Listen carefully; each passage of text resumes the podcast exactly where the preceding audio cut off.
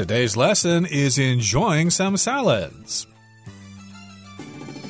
Hi, everybody. I'm Roger. And I'm Mike. And today we're talking about having some salads, which, of course, are kinds of food that are made primarily with vegetables, raw vegetables like lettuce and green peppers and Brussels sprouts or whatever. There's lots of stuff you can put on salads. Mike, are you a great salad eater? I do love me a nice salad. I try to make my own salad dressing, have it in the fridge.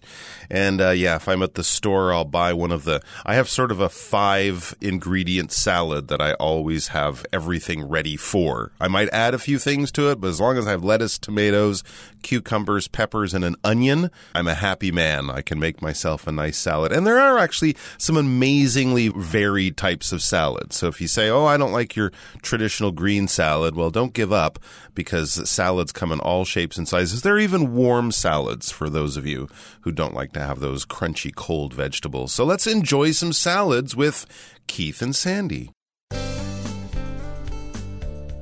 Enjoying some salads. I'll just have a salad.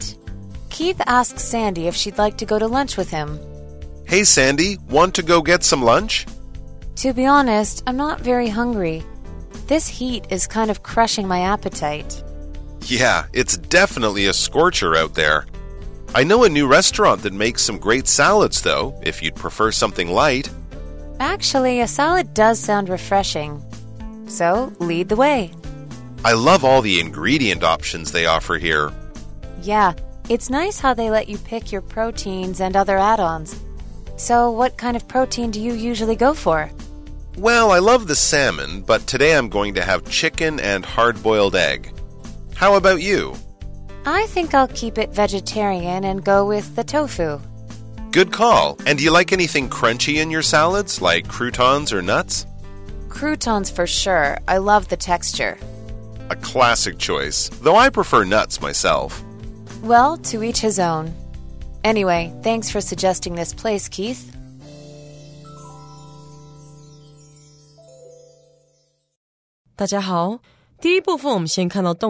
crush 它的意思是摧毁、彻底击垮或是压碎。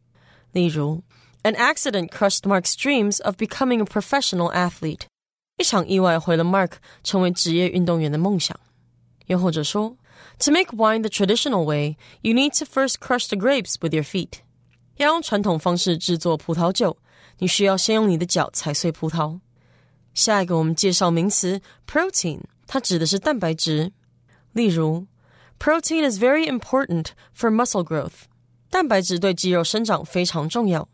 或者，meat, eggs and nuts are good sources of protein。肉、蛋和坚果是良好的蛋白质来源。再来，我们看到单字 vegetarian，它是形容词，意思是素食的、无肉的。举例来说。This restaurant has an excellent vegetarian menu. 这间餐厅有很棒的素食菜单。 接下来我们介绍形容词 crunchy，它的意思是食物上松脆的或是鲜脆的。例如，Melissa prefers crunchy cookies to soft ones。Melissa 喜欢酥脆的饼干胜过软饼干。又或者说，Crunchy carrot sticks make a nice healthy snack。鲜脆的胡萝卜条是美味健康的点心。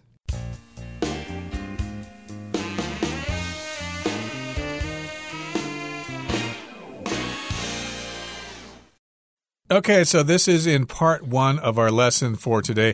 I'll just have a salad. I should mention that salad can be a non count and a countable noun, like how much salad did you eat? Or I had one bowl of salad, for example. But if you're talking about a specific kind of salad, like a seafood salad or a Mexican salad, then it becomes countable. That's true. And of course, when you get it to take away, they'll come packed in individual salads. So you could say, oh, I need three salads for me and my coworkers. But yes, on a table, usually it's a large bowl, and then you have some salad. So let's see what kind of salad and where they're having salad. Of course, part one is titled, I'll just have a salad. So maybe someone's on a diet.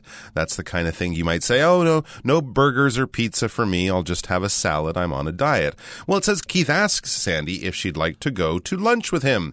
So Keith, he uh, extends this invitation. Hey, Sandy, he says, want to go get some lunch? Lunch. So it doesn't really sound like a date, sounds like just a casual thing, a couple of friends having lunch together. But uh, Keith might be having a solo lunch, it seems. Could be indeed. He wants to have some company here. And Sandy says, Well, to be honest, I'm not very hungry. This heat is kind of crushing my appetite. Mm. So now is the month of June, and it's starting to get hotter and hotter every day. And of course, if we're in school or in the office in a nice air conditioned room, we don't really want to go outside because it's a scorcher out there. This is a slang term to describe a very hot day. The verb to scorch means to burn something, usually the surface of something. But in this particular case, oh, it's a scorcher out there just means it's really hot outside. Mm -hmm. And Sandy used the term crushing her appetite. The heat is crushing her appetite. You know how that is. It's a hot day. Your friends really want to have ramen or something. You're like, ugh, hot soup and noodles on a hot day? No, thank you. I'm not hungry for that. If you have no appetite, you're not hungry. If something's crushing your appetite, here we're using crushing in a casual, sort of creative way, kind of saying destroying or ruining your appetite. If you crush something, you break it, you destroy it, you smash it, or something like that. But yes, we're using it in a slightly unusual way. You might say, Oh, tell me about that horror movie. Wow, it sounds bloody. It's really crushing my enthusiasm. You're kind of taking away what was my feeling before, my feeling of being hungry. In uh, Sandy's case, I don't really want to have lunch because the heat is crushing my appetite. Keith said, Yeah, it's a scorcher out there. He agrees. It's really hot out there. It's a hot summer day. He adds, I know a new restaurant that makes some great salads, though, if you'd prefer something light. Okay, so there you go. Maybe not a bowl of uh, noodles or a, you know, a heavy cheesy pizza on a hot day. Something light, something more like a salad or a soup or a sandwich or something. Yep, it's light, okay? It's not going to have any strong flavors and it's not going to fill you up so easily. And Sandy says, hmm, actually, a salad does sound refreshing, so lead the way. If something's refreshing, it kind of makes you feel brand new again. And indeed, a salad might be refreshing on a hot day. It might help you cool off a bit. It might be reinvigorate you, give you some new life so you can face this hot summer day. And if you tell someone to lead the way, you say, Well, you take me there because you know where this place is. I don't know. So you lead and I'll follow. All right. And so uh, a bit of time passes. It seems that they're now at the restaurant. Keith is looking at the menu, at the choices of food they have there, and he says, Hmm, I love all the ingredient options they offer here. So maybe it's the kind of place where you can sort of make your own sandwich or build your own salad or something. They have ingredient options, things you can or cannot choose to put in, but he likes them because there's a wide variety, and Sandy agrees. She says, Yeah, it's nice how they let you pick your proteins and other add ons. Okay, so maybe they have sort of some basic salads with, you know, lettuce lettuce and tomatoes, but then you pick some other things, especially your protein options. When we talk about proteins, these are the types of nutrition we get from eating meat, eating beans and tofu. Those have proteins, very good for building muscles and staying strong. The kind of thing, as I said, you get from meat, not necessarily from fruit and vegetables. Those would be more vitamins and minerals, but proteins are things you often get from eating meat, eggs as well, for people who don't want to eat meat. So you can pick those proteins. You can have some salmon, you can have some chicken if you're a vegetarian, maybe some beans or tofu, those types of things, and other add ons, some other things you might choose to throw in, like maybe some bacon bits or some green onion or whatever for a bit extra flavor. And then she says, So, what kind of protein do you usually go for? So, you know, what kind of meat or something do you usually go for or choose? I should mention the word protein again can be countable and non countable depending on the circumstances. If you're talking about different kinds of proteins, then it's countable. If you're talking about protein in general, then it's non countable. For example, um, I don't get enough protein in my diet.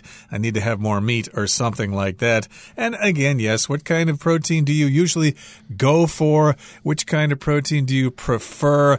And here's what Keith says Well, I love the salmon but today I'm going to have chicken and hard boiled egg. How about you? Now, salmon, of course, is a kind of fish and that's what he usually loves. Salmon's kind of an orange pink sort of fish. I guess it's quite healthy. Lots of people choose to have salmon, but maybe he's had a little bit too much salmon recently. He's kind of tired of it, so he's going to have something else. He's going to have chicken for his protein, and he's also going to have hard boiled egg. Uh, you could also say a hard boiled egg here. You could count it there. So these are forms of protein, and now Keith wants to know what Sandy would like to have for her protein. All right, and she says, I think I'll keep it vegetarian and go with the tofu. So she doesn't want to eat meat products. That's what a vegetarian chooses to make their diet. Anything except meat, basically. Vegetarians will often eat eggs, cheese, things that are made from animal products, but not the actual meat or flesh of an animal. Sometimes you could choose to eat fish. In that case, you might be a pescatarian, which means I eat fish, but I don't eat beef, pork, chicken, those types of things. Or if you're a strict vegetarian, yes, no meat products or nothing from a dead animal for a vegetarian. Thank you very much. So she'll keep it vegetarian, keep it meat free, and go with the tofu. Kind of like go for, go with. That's what I'll choose. That is my selection.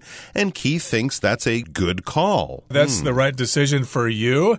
Uh, I think your decision is quite uh, Uh, mature and approvable, even though I'm having chicken. And then Keith goes on to say, And do you like anything crunchy in your salads, like croutons or nuts? So usually salad is, well, I don't know, do I call it wimpy or kind of soft or whatever because it's just those vegetables? Sometimes you can make a salad fun by putting something crunchy in there. If something's crunchy, it makes noise when you eat it, like potato chips are crunchy. And of course, she uh, could choose between croutons or nuts. Croutons are kind of like little pieces of dried toast. Yeah, basically toast that you bake in an oven. Sometimes you flavor it with garlic or spices, and they add that crunchy aspect to what is otherwise a soft salad. We would call that texture. They like different textures, soft things and crunchy things. It's just more enjoyable to eat them, and the croutons will add some flavor. And she says, I love the texture, that nice crunchy texture of the croutons with the softness of the tomatoes or the lettuce. It makes a nice combination. And Keith agrees. He says, a classic choice. Yes, croutons on a salad is a classic choice, though, he adds, however, kind of he's saying, I prefer nuts myself. He likes his crunch to come from nuts, but he agrees that croutons is a good, classic, solid choice. And Sandy says, well, to each his own. Every person has their own personal preference. You like uh, your salmon or your chicken. I'm going to have the vegetarian salad. That's okay. Anyway, thanks for suggesting this place, Keith. And it looks like they're having a very refreshing lunch. It's time now to move on to part two homemade salad dressing. Let's listen first. Homemade salad dressing. As they eat, Keith and Sandy talk about their preferences in salad dressing. The salad is great, but I think I might have chosen the wrong dressing. It's a bit heavy and masks the flavor of the veggies. Really? I thought that bite you gave me was pretty good. It's not bad, but I usually make my own. That way I can make it exactly how I like it. Oh, so what do you usually put in your dressing? I like to mix olive oil, balsamic vinegar, and some honey for sweetness. And sometimes I'll add a little mustard for tanginess. That sounds tasty. I usually just get ranch dressing, but I'm trying to branch out and try new things. Ranch is good, but I find it a bit heavy too. How about tahini dressing? I tried that recently and really liked the nutty flavor. Oh, yeah, tahini is delicious. And it's a good source of healthy fats too. Maybe I'll try making some myself sometime.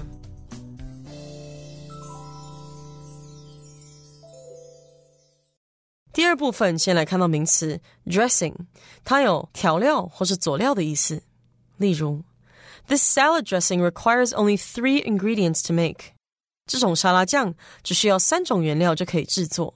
或是，I made a salad with lettuce, carrots, tomato, and Thousand Island dressing。 我用生菜、胡萝卜、番茄和千岛酱做了一份沙拉。最后，我们介绍名词 preference，它指的是偏爱、偏好或是喜好。例如，Modern consumers show a preference for environmentally friendly products。现代消费者表现出对环保产品的偏好。又或者说 Gina has a preference for wearing comfortable clothes rather than fashionable clothes. Gina 偏好穿着舒适的衣服， 而不是时尚的衣服。另外，这个字去掉字尾 e n c e，就会变成动词 prefer。例如，Lisa prefers her tea with no sugar or milk。Lisa 比较喜欢茶不加糖或牛奶。最后一个例子，The cat prefers to sleep during the day and run around at night。那只猫宁可白天睡觉，晚上到处跑。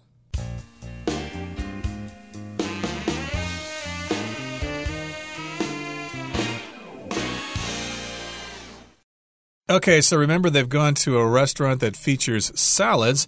And now they're going to talk about the salad dressing, which is the kind of sauce that you put on salad. But remember, we call it salad dressing. We don't call it salad sauce. Okay, so as they eat, Keith and Sandy talk about their preferences in salad dressing. Your preference is just what you prefer to have, it's what you would rather have. It's your first choice. Mm hmm. All right, so Keith is enjoying his salad, but maybe the dressing isn't quite right. He says, This salad is great, but I think I might have chosen the wrong dressing. Yeah, there are certain salads, and this is based on the ingredients of the salad, what proteins or vegetables are in it, and then you match it with a dressing, and you know, you can have a garlicky dressing, you can have a more of a sesame flavor dressing.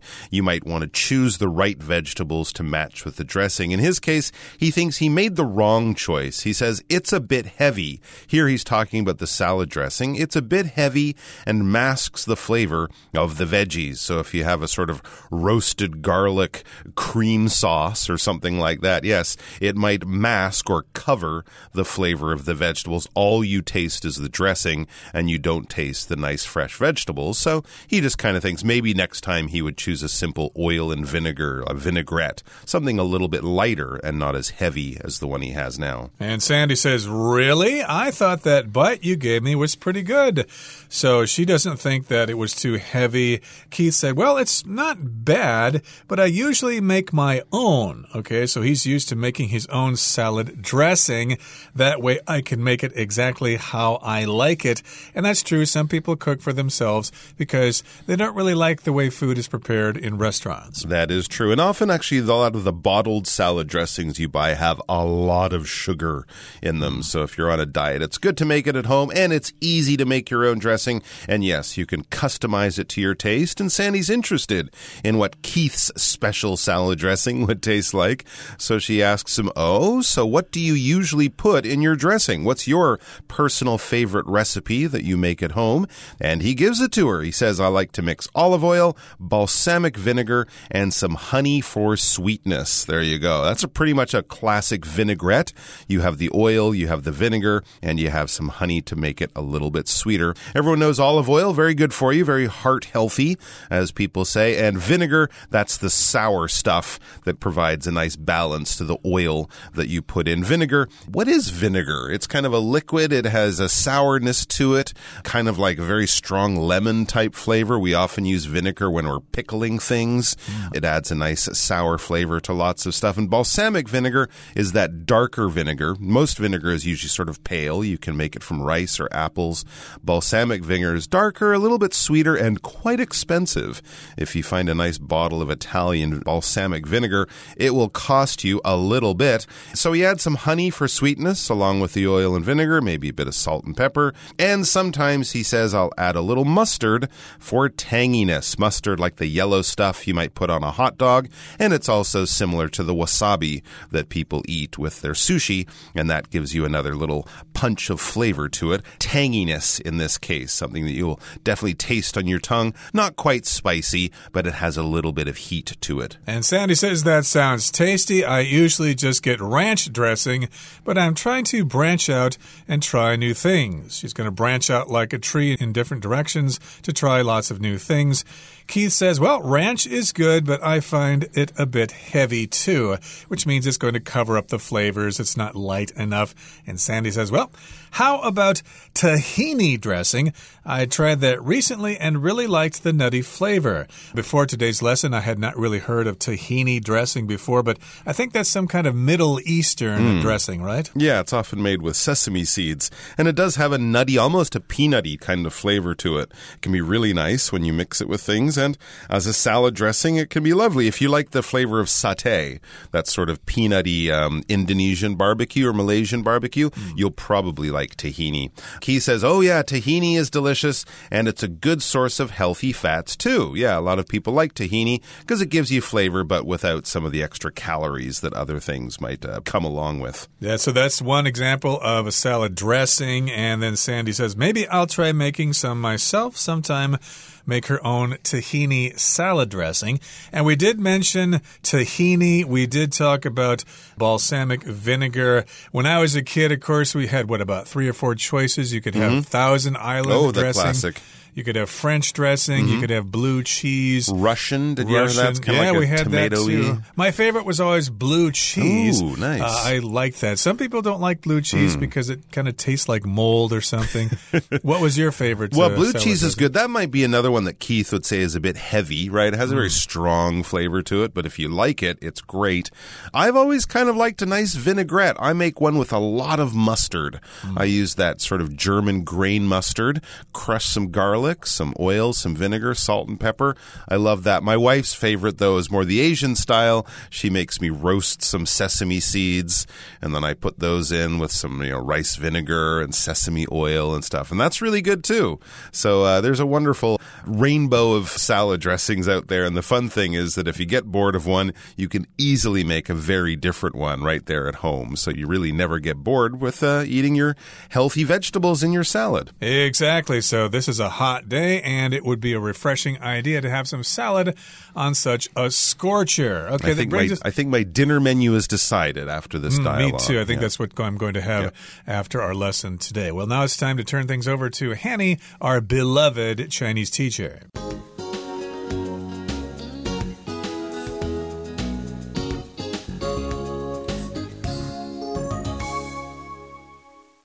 各位同学，大家好，我是 Hanny。我们来看今天的文法重点。在课文第一部分的对话里，Sandy 还有 Keith 去的那一间餐厅是可以让顾客自己挑选蛋白质和其他附加食材。那么 Sandy 就问 Keith：“So what kind of protein do you usually go for？” 所以你通常会选什么蛋白质呢？这边我们来补充一下 “go for” 的几个不同意思哦。第一个是向课文用法表示选择，例如 I think I'll go for the cheeseburger。我想我要选起司汉堡。好，那么第二个意思呢，可以表达喜欢被某人或某事物吸引的意思，例如 I don't really go for that kind of music。我不太喜欢那种音乐。好，那其实我们还可以用。could go for something 去表达想要什么什么，这时候意思就会跟 would like something 差不多。像 I could go for a cup of coffee right now，就是说我现在想来一杯咖啡。好，第三个 go for 可以表达接受、同意，像是接受同意某个建议或是计划等等。例如，We asked the vendor to give us a discount but he wouldn't go for it。我们要那一位摊商给个折扣，但他不接受。好，再看到第四个用法，我们可以用 go for 去表达试图得到、努力争取的意思。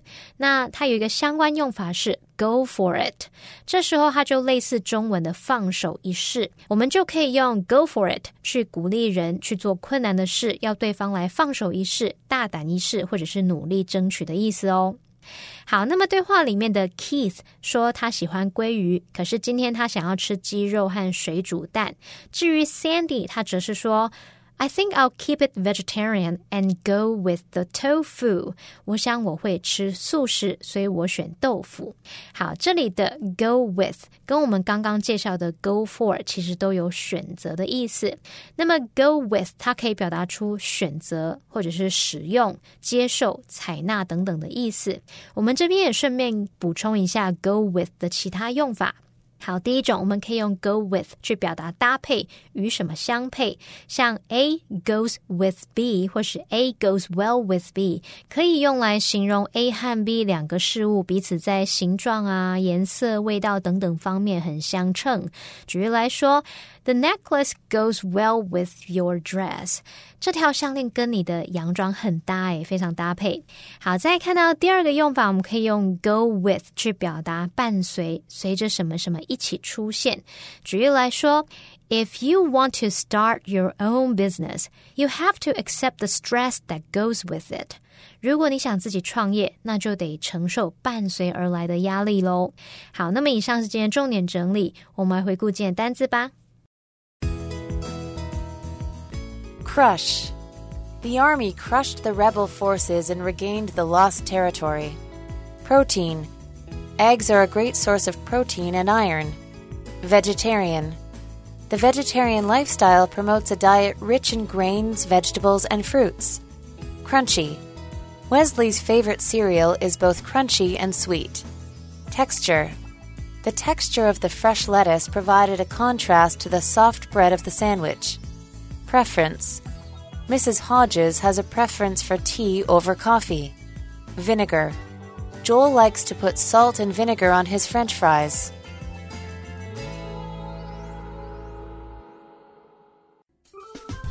Well, that brings us to the end of another edition of our program, and please make sure you join us again next time. From all of us here, I am Mike. I am Roger. See you next time.